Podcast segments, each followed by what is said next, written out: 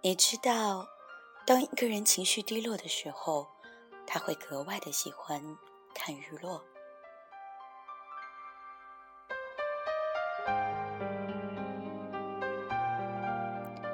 倘若一个人对一朵花情有独钟，而那花在浩瀚的星河中是独一无二的，那么他只要仰望繁星点点，就心满意足。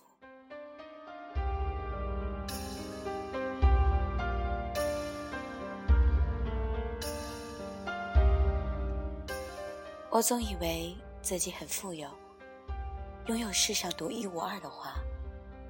实际上，我所拥有的不过是一朵普通的玫瑰。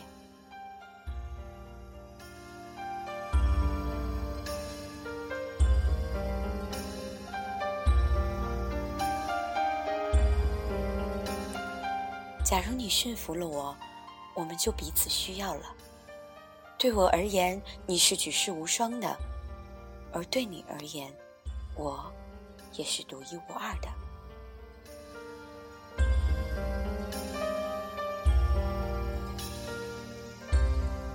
一个人只有用心去看，才能看到真实。事情的真相，只用眼睛是看不见的。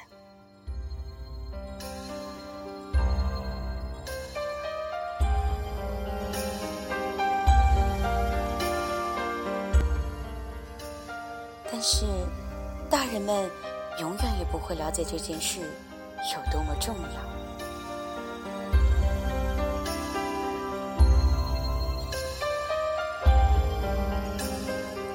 听众朋友们，大家好，欢迎收听荔枝 FM 幺零五五三暖声语网络广播电台，我是你们的老朋友雅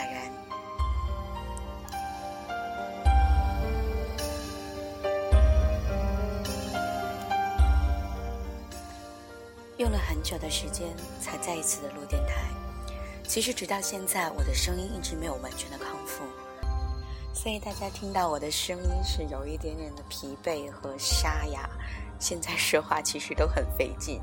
但是为什么要在今天这样的一个时间点跟大家见面去录这个节目呢？是因为今天我去看了一部电影，这部电影我想大家都知道，《小王子》。它可能承载了我们很多人小时候的回忆。一位功夫熊猫之父拍摄一部阅读率仅次于圣经的法国经典，然后感动了整个世界的大人。这就是最近关于小王子发生的一切。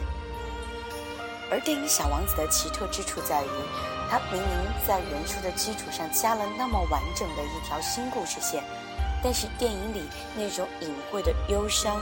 与泛黄绘本的感觉，却能让所有人都感到自己就是在看《小王子》，甚至它让我有了一种第一次翻书时候的感觉。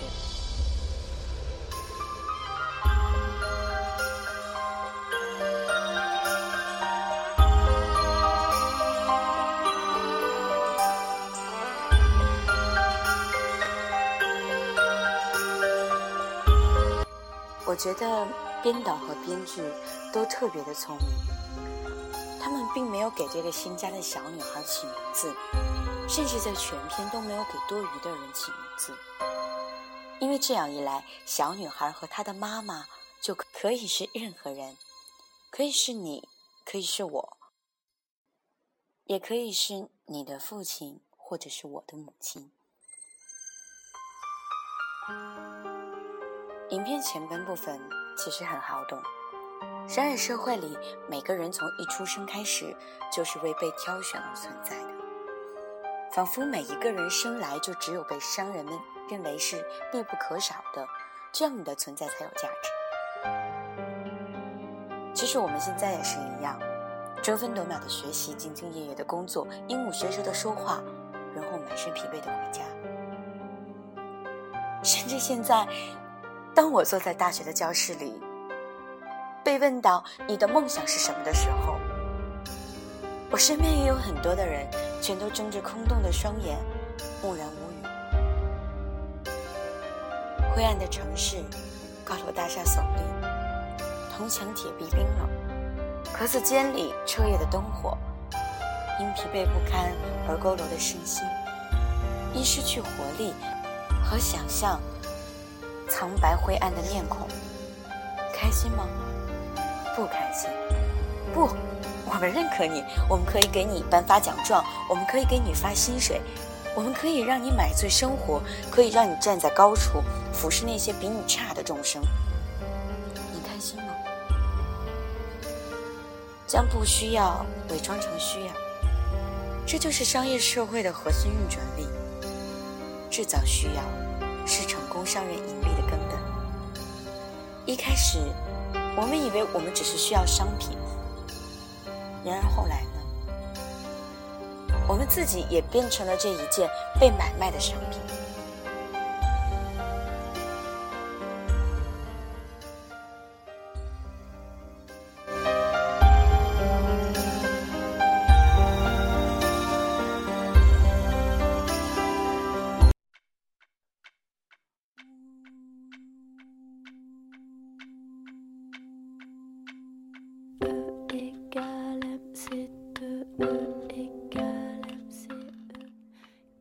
的小女孩幸运地住在了飞行员的隔壁。那个古怪的老头，他给这个孩子讲了一个关于小王子的童话。他的后院里有青草、花朵与树木，有星星、微风和阳光，有蝴蝶、昆虫与鸟儿，还有一架永远都在修缮的飞机。一架仰望星空的望远镜，永远欢快的音乐和一个永远没有失去小王子的飞行员。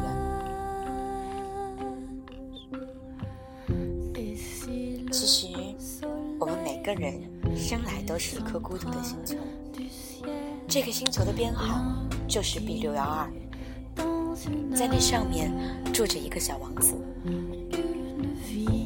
他有你最初的天真与单纯。有无限的想象力，有纯净的眼睛和心灵。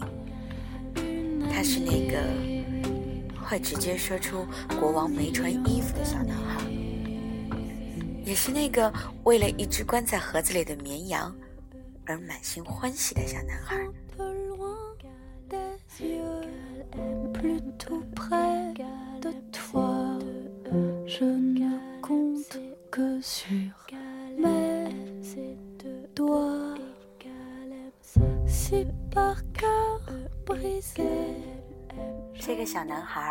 渐渐成人，会遭遇什么？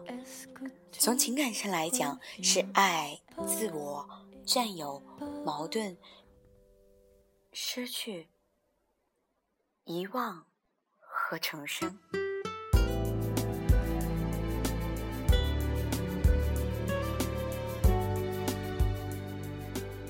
从要在社会里生存来说，是接受还是反抗商人的奴役与认可？为商人而活还是为自己而活？是通过他人认可还是自身认可实现自身的价值？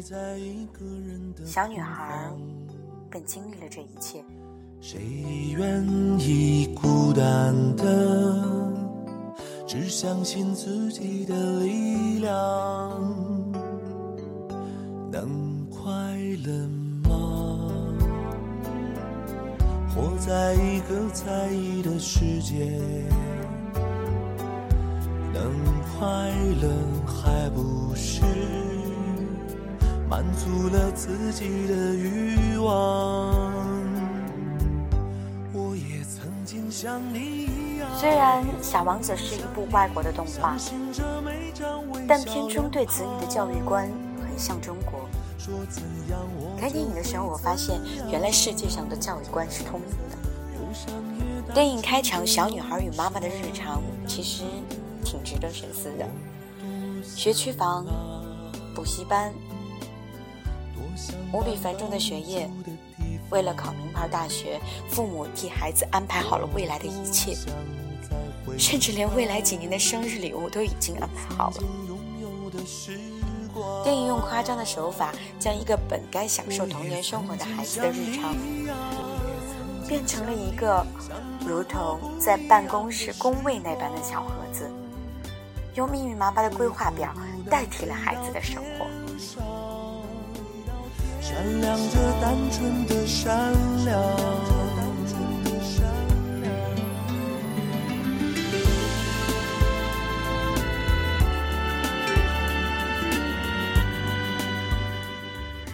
然而，小女孩的人生中出现了另一个老爷爷，他给小女孩讲了一个关于小王子的故事。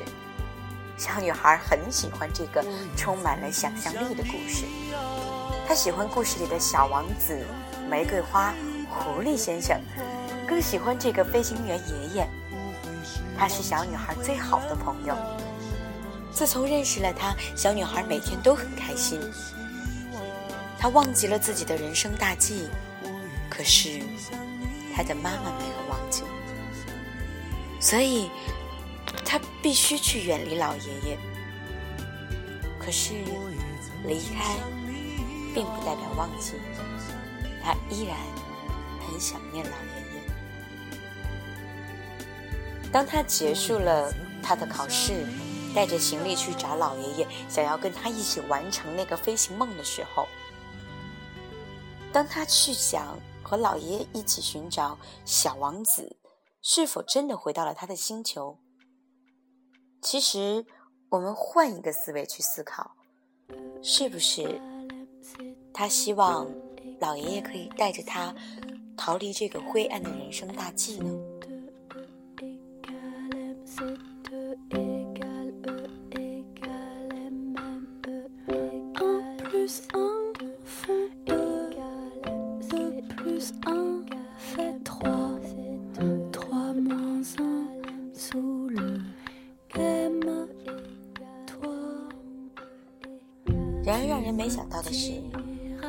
老爷爷这一次拒绝了他。他说他终归要走，但是他不会带着小女孩。小女孩感觉到被伤害了，诋毁了她和老爷爷的情谊。她说她厌弃了小王子的故事，她选择了遗忘。选择了回到那个灰暗的城市，继续严格的去执行他的大计。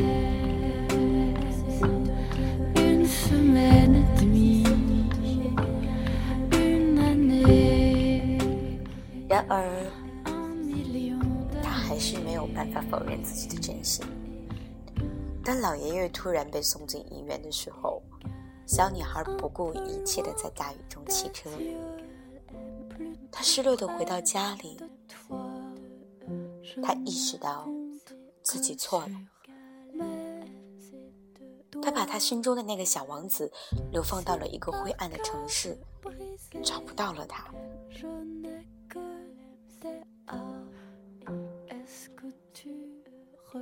可是，他想挽回这一切，他想回到那个 B 六幺二号星球。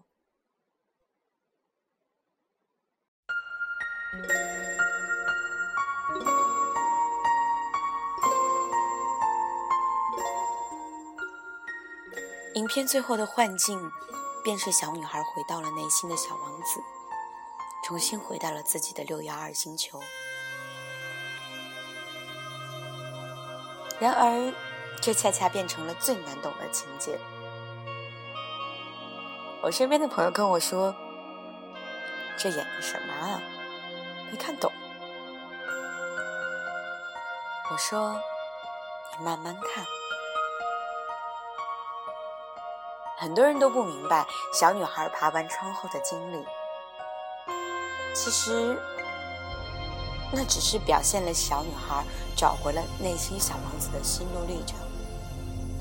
它关乎了小女孩自己的爱与痛，遗忘与记忆。而不是小王子童话的本身。当然，他是爬了窗，攀在了窗户管线上摔了下来，正如他妈妈第二天早上看到的。但是，他并没有真的开动了飞机。也许他只是在飞机里待了一会儿，但他当然没有开动飞机。影片本身是个现实的故事，而不是童话。他那晚真正所做的，是制作了那一本第二天送给飞行员爷爷的小王子书。这个表征了他心路历程的幻境，是在漠不关心他的爸爸送给他的礼物里开展的。没错，就是那个每年都会送，基本上大同小异、各式各样玻璃罩子里精致的灰暗城市。小王子的玻璃罩子里关照的是玫瑰，而成人的玻璃罩里关着的却是冰冷、灰暗的现实。他开了飞机，冲进了自己关了冰冷现实的梦境和心里。去找那个被自己囚禁了的小王子。一开始，他只找到了那个做了清洁工，已经获得了商人们认可，但是他已经遗忘了飞行员。他想不起来自己以前是什么样子，想不起来以前的自己。于是。他将小女孩也送回了那个地方，学校。他以为自己是在帮小女孩，好在在最后一秒，他终于想起来了。他想起来了，他有自己的比六幺二星球，有自己真爱的玫瑰，有一个飞行员朋友。于是，王子先生。救了小女孩。之前，小女孩为了遗忘飞行员爷爷，生气的将房间里所有的荧光星星都吸进了吸尘器。然而最后，通过那个梦境，在那个回形针工厂，那个将千差万别的人们转化为千篇一律的回形针工厂，他亲手解放了那一缸的星星，也解放了。心里的小王子，在他千辛万苦找回自己、找回内心小王子的那一刻，他的玫瑰却病了。然而那时候，天边却又出现了红光，似乎是日出，但画面渐渐幻化成了玫瑰的样子。我想。那是在预示着他们的情谊永远不灭，就像永恒的日出，他永远不会再遗忘那些曾经的欢笑与幸福。于是，影片的最后，长大了、改变了的王子先生又变小了，小女孩也懂了，制造羁绊就意味着要承担流泪的风险。然而，即使这样，也依然要记得幸福的记忆，因为那个人曾经让你幸福过，他依然爱着你，而你也依然爱着那个人，不是吗？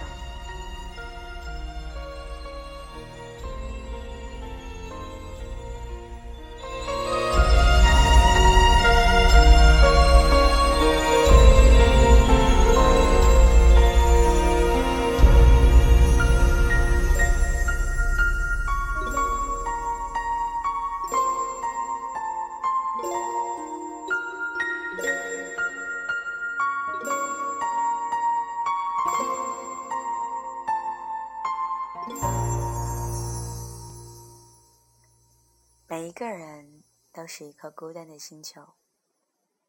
你会用什么去陪伴你的小王子？你会流放他吗？会遗忘他吗？在原著中，《小王子》的作者圣埃克须佩里，他在献词中说：“这本书是献给长成了大人的。”从前的那个孩子，所以这个故事是献给每一个人的，这个电影也是献给每一个人的。影片中的小女孩就象征着我们每个人。如果没有碰到小王子的故事，这个小女孩不一定会有这样的心路历程。就像影片的最后，飞行员爷爷说：“你一定会成为最出色的大人。”是的，因为在最后，这个小女孩心中的小王子又回来了。他也将是个执着于小王子的故事，执着于小王子永远是小王子的人。我想，就像现在我们这些读过《小王子》、爱着小王子、执着于小王子不能长大，而即使长大后也不该遗忘的观众们，这个电影要讲一个新的故事，但又要保留小王子最核心的价值观：关于爱，关于友谊，关于失去，关于希望。他并没有一板一眼的讲小王子的每一个经历，但他告诉我们，重要的不是长大，而是你的小王子会不会遗忘。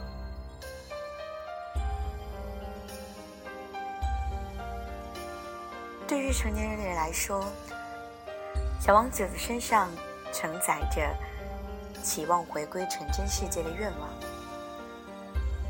在小女孩听故事的纸质二 D 画面中，在小王子自己的故事里，飞行员是唯一一个可以跟小王子交流的人。他代表着一个没有忘记童年的大人，甚至说是一个没有忘记初心的人。他也象征着作者本人拒绝做一个无聊的大人。要透过生命的浅显的表层，去看生命内里，发掘自己的灵魂深处，去回归最淳朴的生命之真。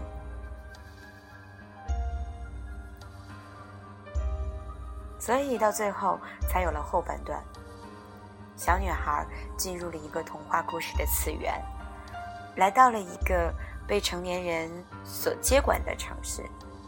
见到了一个被成年世界所束缚的人们，忘了自己是谁，只会工作的小王子，无非代表的是长大之后失去童心的你我，代表着被欲望的红面包树蚕食的 B 六幺二星球，和那个在温室里凋谢的玫瑰。长大后，小王子的世界是那样的黑暗。其实我们现在。也是如此。有人说小王子是心灵鸡汤，但我觉得不，他只是告诉我们每个大人都曾经是个孩子。虽然大人们很少记得这一点，但每个大人心中确实都曾住着一个小王子。初心不易，不要因为庞杂的现实而忘记曾经的自己。寻找那个开始变化的初始。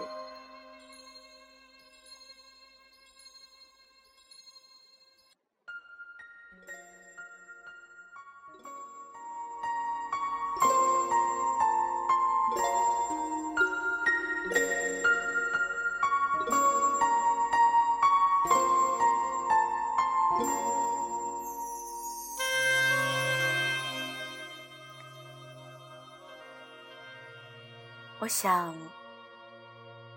如果让他去寻找，他一定会去寻找那朵遗留在自己星球的上的玫瑰，或者他会从他还只是一颗种子开始。生活就有了微妙的变化，除了他每天挪动椅子观赏每一次的日出日落，细心的梳理火山，清除猴面包树。小王子开始需要去照顾一朵花的悲喜，他的心里有了牵挂，牵挂在他的心里小心翼翼的发芽，努力的生长，想长成爱的模样。于是生活初遇了爱，在无忧无虑、懵懂的小小年纪，小王子就遇到了爱。可是爱要如何表达？爱要如何去拥有？那要如何去证明自己并不平庸？影片中说，也许只怪当时年轻的荒唐，才会想要在幸福中贪恋一个答案，才会用尽了毕生的力气，那么笨拙的去紧握娇弱的爱情，任爱流走，依然换不来一个永恒，甚至还来不及讲一句我爱你，一转身。却已是陌路天涯，相思望断肠。其实，珍藏在各自心底的美好时光，那温暖的陪伴，小心的责怪，在时过境迁之后，都会显得分外的甜蜜。小王子出发离开星球，要去苦苦寻觅的答案，其实一直都在原点。那初尝的爱的滋味。也许是世界上最不平凡的伟大邂逅，它也许象征了很多人的初恋。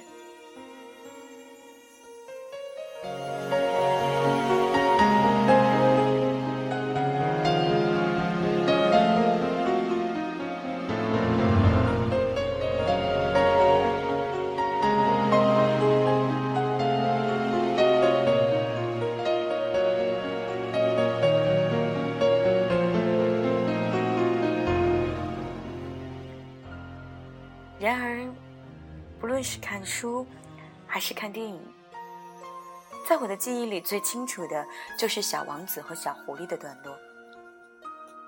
不长，但对于我来说，它却比小王子与玫瑰花更加深刻。遇见一个和你在一起很开心的人，你们是那么的契合，但是你的心里却还是想着另一个他。自私而特别，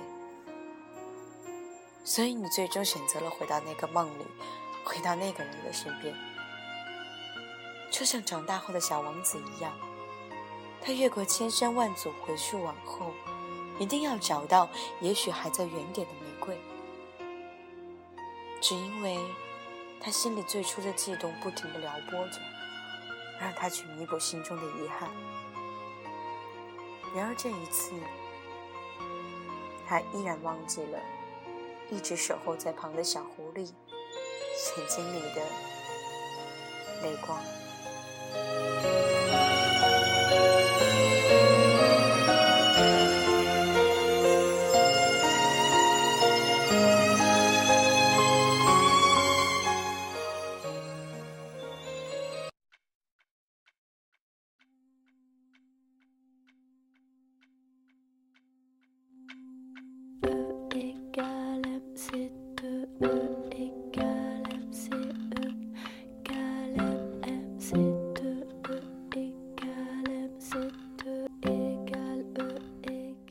小狐狸说：“你要对曾驯养的东西负责。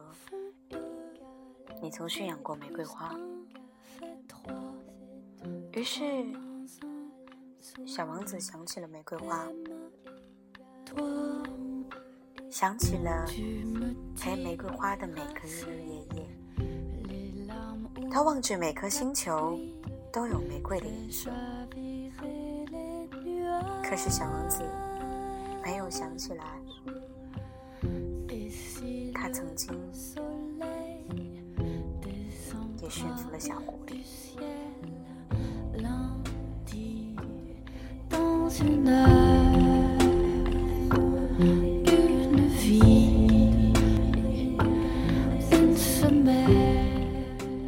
他也曾和小狐狸走过山，走过水，走过欢乐，走过痛苦。他永远不知道，他的目光成了小狐狸的远方，他的方向成了小狐狸的信仰，他的悲喜成了小狐狸的全部。他不知道，在小狐狸的眼里，从此天际间都已经是麦子的颜色，都流淌着小王子头发的余香。他不知道，对那只小狐狸而言，从此这个世界只有你和非你的区别。小王子看着那颗长在自己星球上玫瑰花的时候，小狐狸使小王子分清自己的玫瑰和玫瑰园的玫瑰是不同的，但他含泪的眼睛里只有小王子的身影。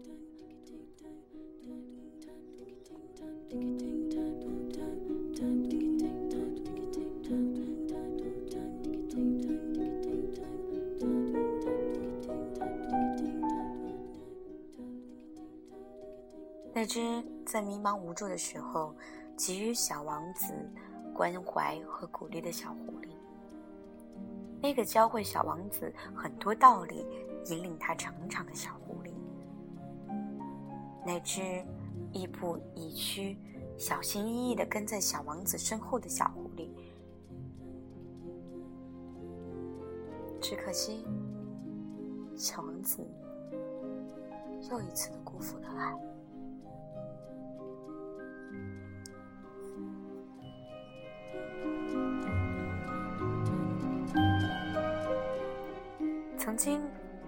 小狐狸用时间和陪伴教会了小王子应该如何去爱玫瑰，却不曾有人告诉小王子要用时间和陪伴去爱小狐狸。小王子说着小狐狸说过的话，做着小狐狸做过的事，他像小狐狸一样用心灵去观察这个世界，他俨然也成了另一个小狐狸。可是他并未察觉，他依然自顾自的一往无前的去寻找他心里的那个玫瑰。他忽略了他身边一直陪伴他的那个人。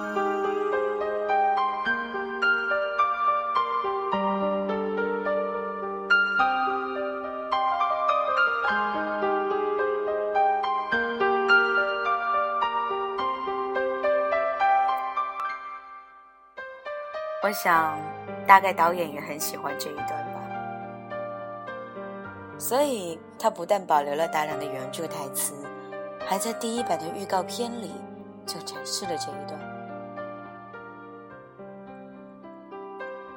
早前在网上观看戛纳教首映时的预告片，我截图了这一段，然后我趴在电脑屏幕前。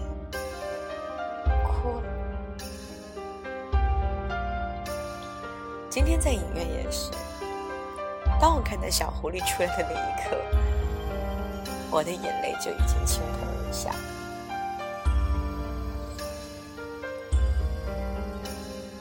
在这之后，我的眼泪基本没有停过。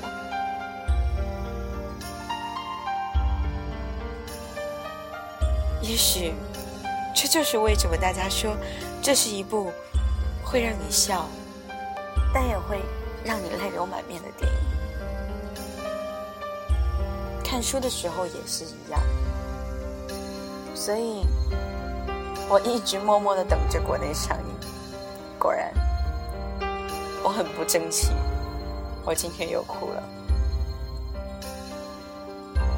有些羁绊很淡，就突然在我的心里。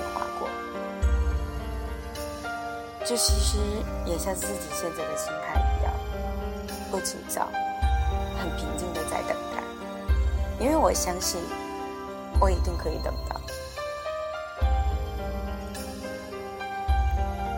关于小狐狸和小王子这一段，有太多的经典片段，太多的经典语句，关于爱情，关于唯一，关于意义，关于幸福，关于时间。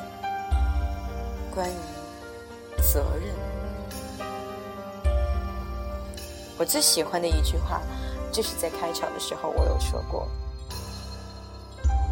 你要对你所驯服的东西和事情负责任。如果说这部电影我有什么遗憾，那唯一的遗憾就是原著中关于麦子颜色的那一段，电影里没有提到。因为在原著中这个梗是我看着就会哭。心里会很心疼小狐狸。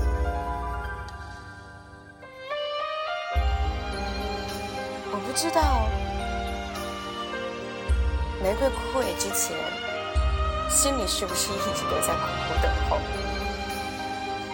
我只知道小狐狸一直都在小王子的身后。深情的等待与陪伴。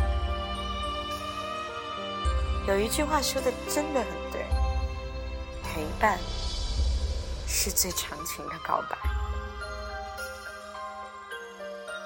如果说小王子是我们每个人生命中必经的旅程，玫瑰和小狐狸就是我们必然会相遇的人。一个懵懂，一个成熟，一个任性，一个懂事，一个占有。一个放手，他们都曾用时间去浇灌了我们的爱，抚慰了我们的灵魂。如果我们还能再次相遇，至少我一定不会辜负。我不知道看完电影之后的你有没有想起之前的人。如果再一次重新开始，你们还会相互辜负吗？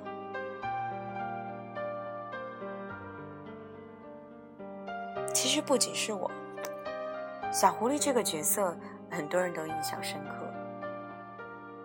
我一直在想，为什么？当我渐渐长大，经历过我自己的感情之后，我明白了。是因为小狐狸，它懂得去爱，懂得如何去爱，也懂得放手。它懂得让自己所爱的人去爱他爱的人。其实，小狐狸的心里又何尝不希望小王子可以留下来陪他？他们在一起那么的开心，但是他知道。自己在小王子的成长中有更重要的角色，就是教会小王子什么才是真正的爱，教会小王子如何去爱，如何去成长。所以，也许小王子和小狐狸注定只能是成长过程中最美好的朋友。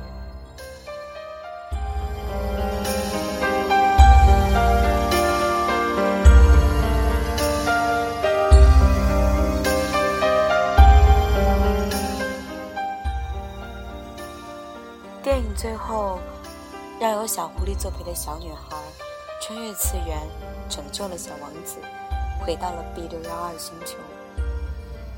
他们一起砍掉了吞噬家园和星际的红面包树，在彻底放开了玫瑰之后，他们一同观看日出。积攒已久的情绪，就像被吞噬的星星一样，得到了彻底的宣泄。电影的结尾给人一种暖心的那种情怀，但也让我有了莫名的心酸。其实，小王子的主旨非常的简单，他就像小飞侠那样，告诉我们要保持最初的童心。然而，小王子又并不是小飞侠。小飞侠还用梦幻岛作为逃避现实世界的避风港，而在小王子中，我们都不可避免的长大。这个观念无疑是令人伤感的，但不要紧，不要忘记曾经是作为孩子时的那种初心，不要忘记对爱和梦想的承诺，你就一定会成为最出色的大人。在这个物欲横流的世界里，找回自己最初的状态。就像我总在说，我永远都不会忘了为什么出发，不会忘记自己为什么选择这个专业。电影结束的时候，我整个人的脸颊都是泪水。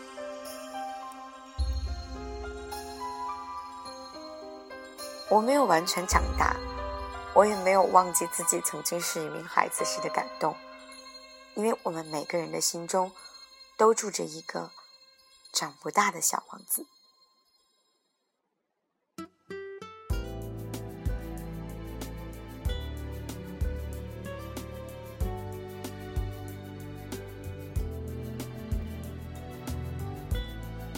我不知道电影《小王子》里反复引用人数的语言，有没有像你还原以前的那个绘本小说？但它是真的唤醒了我内心的记忆，它让我懂得，其实你以为你已经忘记的，却一直在你心里面。等待唤醒。活在一个在意的世界，能快乐还不是满足了自己的欲望？我也曾经像你一样，相信着每张微笑脸庞。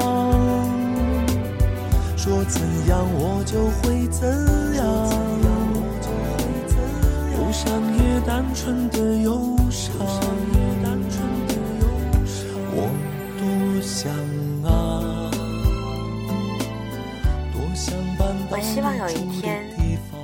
我可以站在镜子前，对自己说：好久不见，别来无恙。我也希望有一天。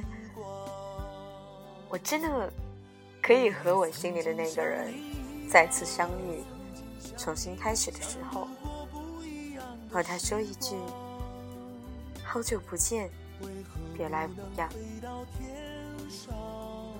我真的希望我可以像那只小狐狸一样，陪在我爱的人身边，陪着他一起成长。一起成为那个心里住着小王子、最优秀的大人。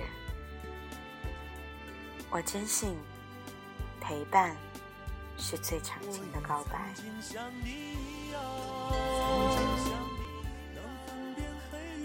不忘初心，方得始终。失望只会原谅，希望就会有的希